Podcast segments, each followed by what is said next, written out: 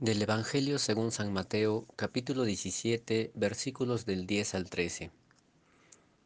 En aquel tiempo los discípulos le preguntaron a Jesús, ¿por qué dicen los escribas que primero tiene que venir Elías? Él le respondió, ciertamente Elías ha de venir y lo pondrá todo en orden.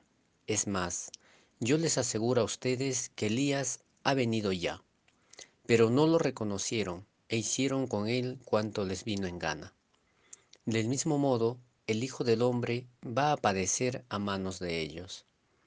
Entonces entendieron los discípulos que les hablaba de Juan el Bautista. Elías ya anunciaba la venida del Mesías, denunciaba la idolatría de los israelitas en ese entonces, y decían que Elías volvería a venir. Juan es el nuevo Elías que vendría a preparar el camino para la llegada del Mesías. Elías y Juan tenían el mismo propósito, anunciar la llegada del Mesías.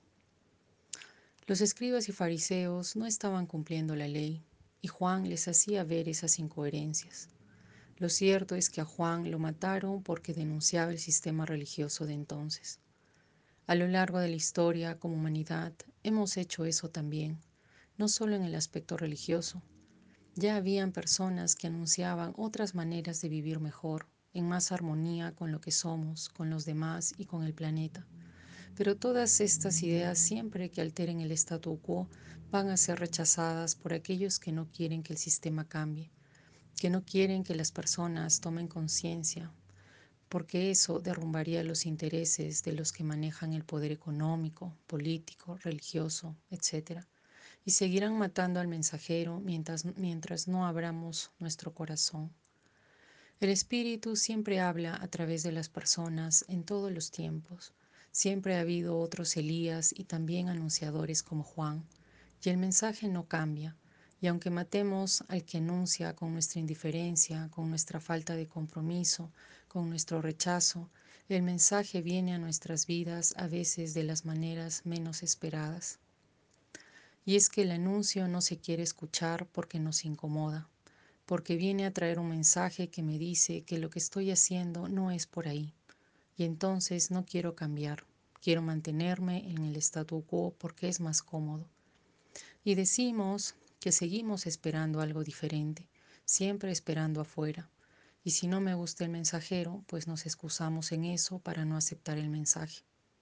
Eso hacemos todo el tiempo, rechazar el mensaje de los niños, de las mujeres, de las minorías, como decimos, de la tierra.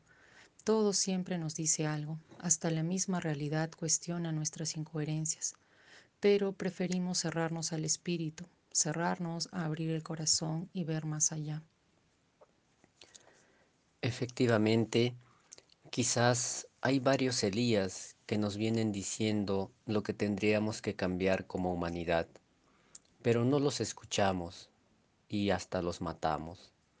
Podemos pensar ahora en tantos líderes de comunidades indígenas de la Amazonía que han sido asesinados por defender sus bosques, por defender sus ríos, etc. Y, e, y, ellos, cuidando el medio ambiente, cuidan a toda la humanidad también. Pero aún así los matamos para poder talar sus bosques y explotar sus tierras. Pienso también en el filósofo y ecologista español Jorge Richman, quien dice que nuestro planeta no da para más, ni para una transición energética como se plantea.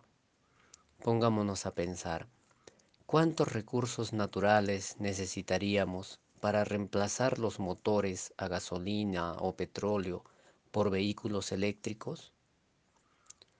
Y las cuentas, dice Richman, ya no nos dan.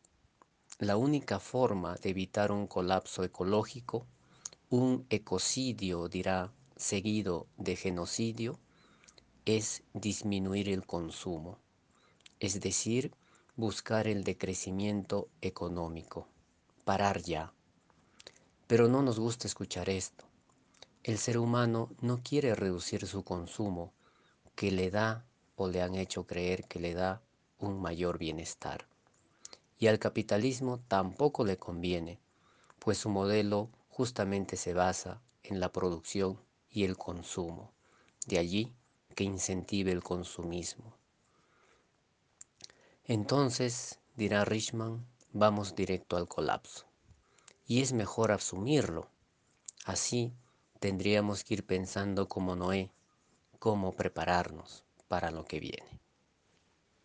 Que el espíritu, que es ese fuego que transforma todo, nos ayude a preparar nuestro corazón para recibir el mensaje. Que podamos estar atentos, que nos llene de su amor y podamos soltar tantas ideas, prejuicios, tantos miedos que no nos dejan vivir en armonía con todos, haciendo cosas diferentes que nos permitan expresar con nuestra vida que el reino ya habita dentro de cada uno.